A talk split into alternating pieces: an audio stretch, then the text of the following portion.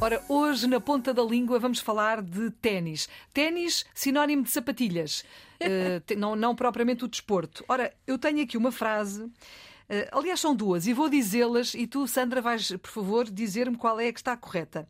Ficou um ténis perdido no balneário ou ficou um ténis perdido no balneário?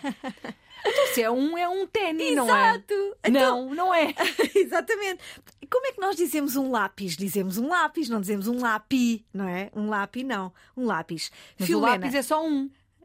Portanto, não há dois, não é? Aqui neste caso, isto, isto é, é, é, estranho. Eu sei que, que é estranho, mas de facto baralha, porque baralha. se são dois, não é? O esquerdo e o direito, devia ser um ténis, dois ténis. Não. Não é assim. É não é errado. É. Não diga assim.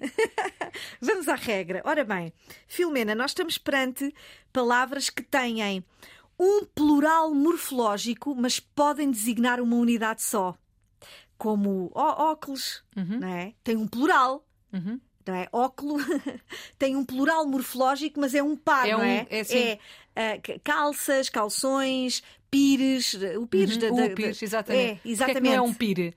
Devia ser um pire, não era um pires. Exatamente. Então, do mesmo modo, como dizemos um lápis e dois lápis, um, não é? Devemos dizer um ténis, por muito que nos custe, e dois ténis. Portanto, a, a, palavra só existe com o plural morfológico, quer designe uma unidade só ou mais do que uma. Portanto, não existe a palavra ténis. De todo. Obrigada, Sandra, está esclarecido.